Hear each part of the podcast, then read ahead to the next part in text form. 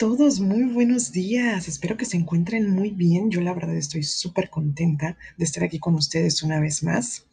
La verdad sí con bastante calor. De este lado yo estoy en la costa del Golfo de México y la verdad sí nos está pegando con todo el calor. Pero bueno, como nos dicen por ahí, el calor como que nos activa y nos pone alegres y felices a todos. Y bueno, pues yo por lo menos sí estoy muy feliz de estar con ustedes un día más. Y bueno, el día de hoy les voy a leer el principio de un libro que se llama El muro de Jean-Paul Sartre. La verdad sí es un clásico. Y solamente vamos a dejarlo en el principio para, espero, dejarlos en ascuas y que se animen a leerlo. Bueno, el muro. Nos arrojaron en una enorme sala blanca. Mis ojos parpadearon porque la luz les hacía daño. Vi después una mesa y cuatro sujetos detrás de ella, varios civiles que examinaban documentos. Habían amontonado a los otros prisioneros al fondo y fue preciso que atravesáramos todo el cuarto para reunirnos con ellos. Había muchos conocidos y otros más que debían ser extranjeros. Los dos que estaban frente a mí eran rubios, con cabezas redondas. Había cierto parecido entre ellos. Franceses, pensé. El más bajo se subía y en todo momento los pantalones. Estaba nervioso. Esto duró unas tres horas. Yo estaba atontado y tenía la mente vacía, pero la habitación estaba muy caliente, lo que me parecía muy agradable. Habíamos cumplido 24 horas temblando de frío. Los guardias conducían a los prisioneros uno después de otro delante de la mesa. Los cuatro sujetos los interrogaban pidiéndoles el nombre y su oficio. La mayoría de las ocasiones no iban más lejos, o bien a veces les preguntaban de manera suelta, ¿participaste en el boicot de las municiones? O bien, ¿dónde estabas y qué hacías el día 9 por la mañana? No escuchaban la respuesta, o al menos parecían no escucharla. Guardaban silencio un instante y después se ponían a escribir. Interrogaron a Tom. Querían saber si era cierto que pertenecía a la Brigada Internacional. Tom no podía contradecirlos debido a los papeles que le habían encontrado en su ropa. A Juan no le, había, no le preguntaron nada, pero en cuanto mencionó su nombre, escribieron mucho tiempo. Es José, mi hermano, el que es anarquista, dijo Juan. Ustedes saben que él no está aquí. Yo no soy de ningún partido, no he hecho nunca política. Y contestaron, no contestaron nada. Juan agregó, no he hecho nada, no deseo pagar por los otros. Sus labios temblaban. Un guardia le dijo que cerrara la boca y se lo llevó. Era mi turno. ¿Usted es Pablo y Beta? Dije que sí. El tipo miró sus papeles y me dijo, ¿Dónde está Ramón Gris? No lo sé. Usted lo escondió en su casa desde el 6 al 19. No. Tomaron nota durante unos minutos y los guardias me obligaron a salir. En el corredor me esperaban Tom y Juan, custodiados por los guardias. Comenzamos a caminar. Tom preguntó a uno de los guardias, ¿y ahora? ¿Qué? dijo el guardia. ¿Esto es un interrogatorio o un juicio? Era el juicio, dijo el guardia. Bueno, ¿qué van a hacer con nosotros? El guardia respondió seco. La sentencia se les comunicará en la celda.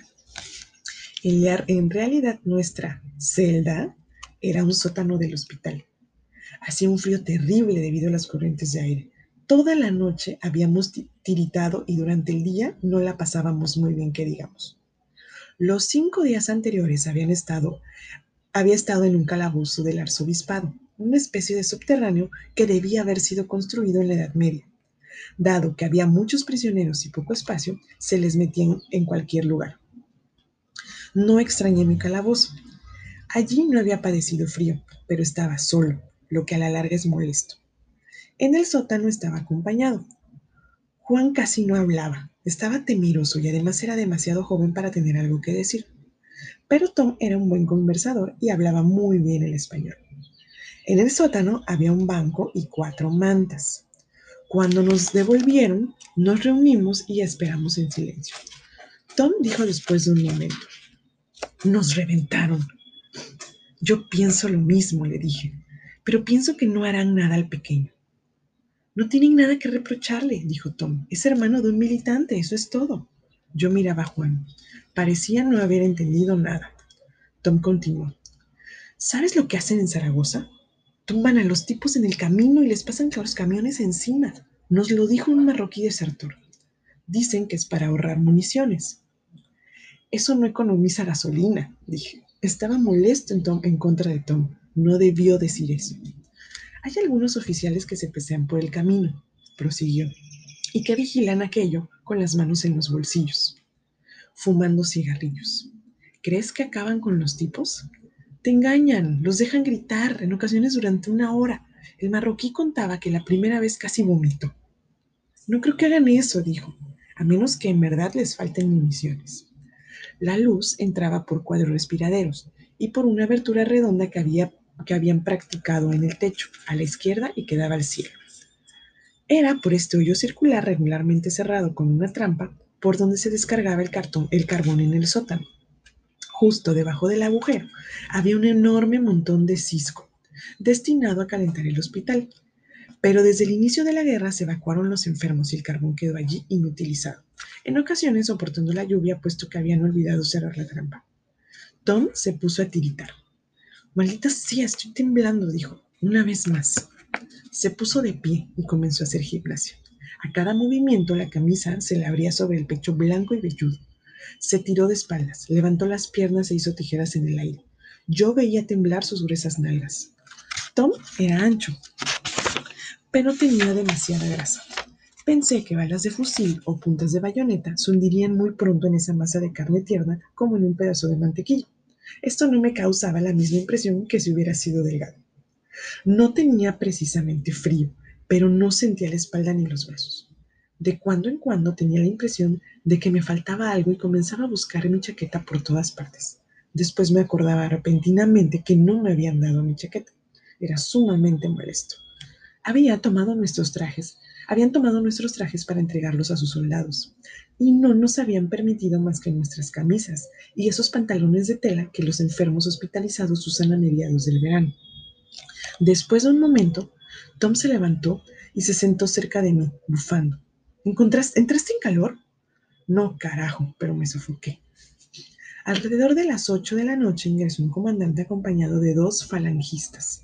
Llevaban una hoja de papel en la mano, inquirió el guardián. ¿Cómo se llaman estos tres?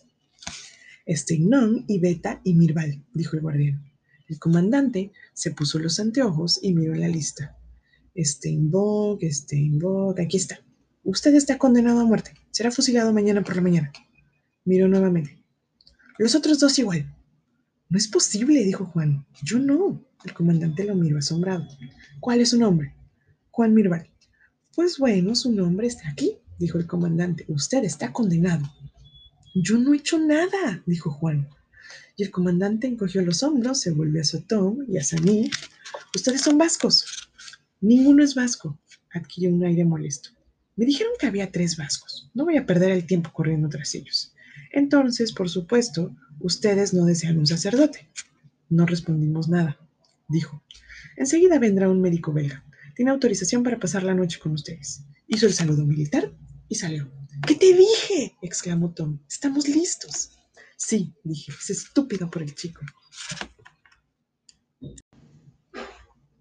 Decía esto precisamente por ser justos. Pero no me gustaba el chico. Tenía un rostro muy fino y el miedo y el sufrimiento lo habían desfigurado. Habían alterado todos sus rasgos. Tres días antes era un muchacho de tipo delicado. Eso puede gustar, pero ahora tenía el aire de una vieja alcahueta. Y pensé que nunca más volvería a ser joven, a pesar de que lo pusieran en libertad. No hubiera estado mal poseer algo de piedad que ofrecerle, pero la piedad me disgusta, más bien me daba horror. No había dicho ninguna otra cosa pero se había vuelto gris. Su rostro y sus manos eran grises. Se sentó de nuevo y puso la vista en el suelo abriendo mucho los ojos. Tom era una buena alma. Intentó tomarlo del brazo, pero el pequeño se soltó violentamente haciendo un gesto. Déjalo, dije en voz baja. Bien ves que va a ponerse a llorar. Tom obedeció de mala gana. Hubiera deseado consolar al muchacho. Eso le hubiera ocupado y no había estado tentado de pensar en sí mismo. Pero eso me molestaba. Yo jamás había pensado en la muerte, puesto que no se me había presentado la ocasión. Sin embargo, ahora la ocasión se encontraba ahí y no había otro remedio que pensar en ella. Tom comenzó a hablar. ¿Has reventado algunos? me preguntó. No contesté. Empezó a explicarme que él había reventado a seis desde principios de agosto. No era consciente de la situación y vi claramente que no quería ser consciente. Yo mismo no lo lograba por completo aún Deseaba saber si se sufriría mucho, pensaba en las balas, imaginaba su granizo ardiente atravesando mi cuerpo. Todo esto quedaba fuera del verdadero asunto. Estaba tranquilo, teníamos toda la noche para comprender. Después de un momento, Tom dejó de hablar y lo vi de reojo. Me di cuenta de que él también se había vuelto gris y tenía un aire miserable.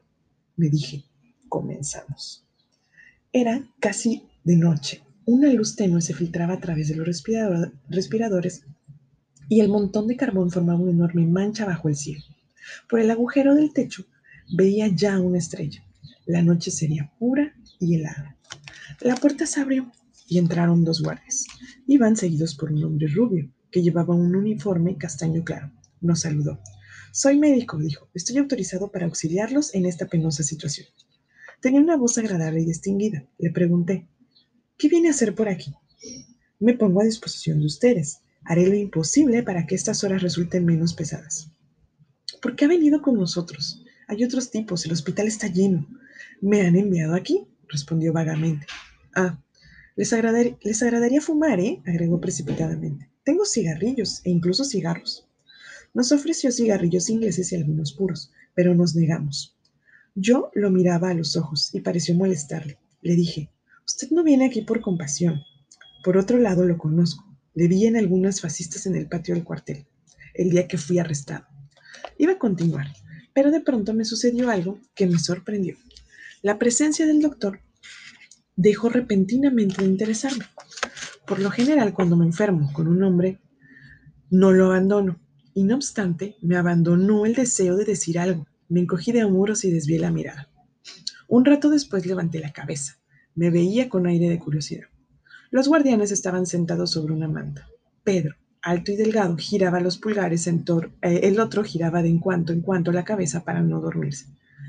Desea luz, dijo de pronto Pedro al médico. El otro asintió furtivamente con la cabeza. Pensé que no tenía más inteligencia que un leño, pero sin lugar a dudas no era miserable. Al ver sus grandes ojos azules y fríos, pensé que pecaba sobre todo por falta de imaginación. Pedro salió y regresó con una lámpara de petróleo que colocó sobre un rincón del banco. La luz era muy mala, pero era mejor que nada. La víspera nos habían dejado oscuras. Miré después un buen rato el círculo de luz que la lámpara hacia el techo. Estaba fascinado. Después bruscamente me desperté. Se desvaneció el círculo de luz y me sentí aplastado bajo un enorme puño. No era la idea de la muerte ni el miedo, era lo anónimo. Los pómulos me ardían y el cráneo me dolía. Me sacudí y miré a mis dos compañeros. Tom había hundido la cabeza entre las manos. Yo veía solamente su nuca gruesa y blanca. El pequeño Juan era, por cierto, el que estaba peor. Tenía la boca abierta y su nariz temblaba. El doctor se le acercó y le colocó la mano sobre el hombro como para reconfortarlo, pero sus ojos continuaban helados. Después vi la mano del belga descender su subrépticamente a lo largo del brazo de Juan hasta la muñeca. Juan se dejaba hacer con diferencia. El belga le sujetó la muñeca con tres dedos con aire distraído, al tiempo que retrocedía un poco y se las ingenió para darme la espalda. Pero yo me incliné hacia atrás y le vi sacar su reloj y contemplarlo un momento sin soltar su muñeca de muchacho. Después de un rato dejó caer la mano inerte y fue a apoyarse en el muro. Luego, como si se acordara de pronto de algo importante que era necesario anotar de pronto, tomó una libreta de su bolsillo y escribió en ella unas líneas. El puerco, pensé con cólera, que no venga a tomarme el pulso, le hundiré el puño en su asquerosa boca. No vino, pero sentí que me veía. Dijo con voz impersonal, ¿no le parece que aquí se tiembla? Parecía tener frío, estaba casi morado. No tengo frío, le contesté. No dejaba de mirarme con una mirada dura. Entendí bruscamente y me llevé las manos a la cara. Estaba empapado de sudor. En ese sótano, en pleno invierno, en plena corriente de aire, sudaba. Me pasé las manos por el pelo que estaba cubierto de transpiración.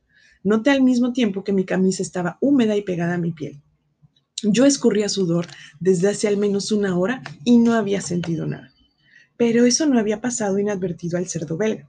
Había visto rodar las gotas por mis mejillas y había pensado, es la manifestación de un terror casi patológico, y se había sentido normal y orgulloso de serlo, pues tenía frío. Me quise levantar para ir a, a, romperle la cara, pero apenas había esbozado un gesto cuando mi vergüenza y mi cólera se esfumaron. volví a caer sobre el banco con indiferencia. Me contenté con frotarme el cuero cabelludo con mi pañuelo, porque ahora sentí el sudor que me goteaba del pelo sobre la nuca y era desagradable. Por otro lado, muy pronto renuncié a frotarme. No tenía ningún sentido, mi pañuelo estaba como para exprimirlo y yo continuaba sudando. Sudaba también en las nalgas y mi pantalón húmedo se adhería al banco. Repentinamente habló el pequeño Juan. ¿Usted es médico? Sí, dijo el belga. ¿Es que se sufre mucho tiempo? Oh, ¿cuándo? Nada de eso, dijo el belga con voz paternal. Termina rápidamente. Hablaba como si tratara de tranquilizar a un paciente del consultorio. Pero yo me habían dicho que a veces se necesitan dos descargas. En ocasiones, dijo el belga agachándose, puede suceder que la primera descarga no afecte ninguno de los órganos vitales. Entonces es necesario que carguen nuevamente los fusiles y apunten otra vez. Reflexionó y agregó con voz ronca. Eso lleva tiempo. Tenía un miedo terrible de sufrir. No pensaba sino en eso, propio de su edad. Yo no pensaba mucho en eso y no era el miedo de sufrir lo que me hacía sudar. Me levanté, caminé hacia el montón de carbón. Tom me dio un brinco y me miró con rencor. Se molestó porque mis zapatos rechinaban. Me pregunté si tendría la cara cubierta de barro como él. Noté que sudaba igualmente. El cielo estaba maravilloso. Ninguna luz se deslizaba en ese rincón sombrío y no tenía más que levantar la cabeza para observar la osa mayor. Pero ya no era lo mismo que antes. La víspera, en mi calabozo del arzobispado, lograba ver un enorme pedazo de cielo, y cada hora del día me provocaba un recuerdo distinto. Por la mañana, cuando el cielo estaba teñido de azul intenso, pensaba en algunas playas a la orilla del Atlántico. A mediodía veía el sol y recordaba, de un, y recordaba de un bar de Sevilla donde bebía manzanilla comiendo anchoas y aceitunas. A mediodía permanecía en la sombra profunda que se extiende en la mitad de las arenas mientras la otra mitad centellea al sol. Era verdaderamente penoso ver reflejarse así toda la tierra en el cielo. Pero en ese momento podía ver hacia arriba tanto como yo quisiera, al cielo que no me producía nada. Preferí esto. Me senté de nuevo al lado de Tom. Transcurrió un largo rato. Tom empezó a hablar en voz baja. Necesitaba siempre hablar. Sin ello no reconocía sus pensamientos. Creo que se dirigía a mí, pero no me veía. Sin duda tenía miedo de verlo como estaba, gris y sudoroso. Éramos parecidos, y peor que espejos, el uno para el otro. Miraba al belga, el viviente. Muchas gracias a todos y todas por escuchar este capítulo de Café Literario. Espero que les haya quedado por ahí la semillita plantada para que busquen el libro. La verdad se los recomiendo ampliamente. Disfrútenlo, léanlo. Y recuerden también seguirnos en el Instagram. Bueno, seguirme en el Instagram, café-literario B612, donde igual cuando salen los episodios eh, se sube alguna eh, imagen alusiva al, libro o al capítulo eh, o a la sección del libro que hayamos leído. Eh, bueno, les deseo lo mejor, descansen, disfruten el fin de semana. Besos para todos y todas.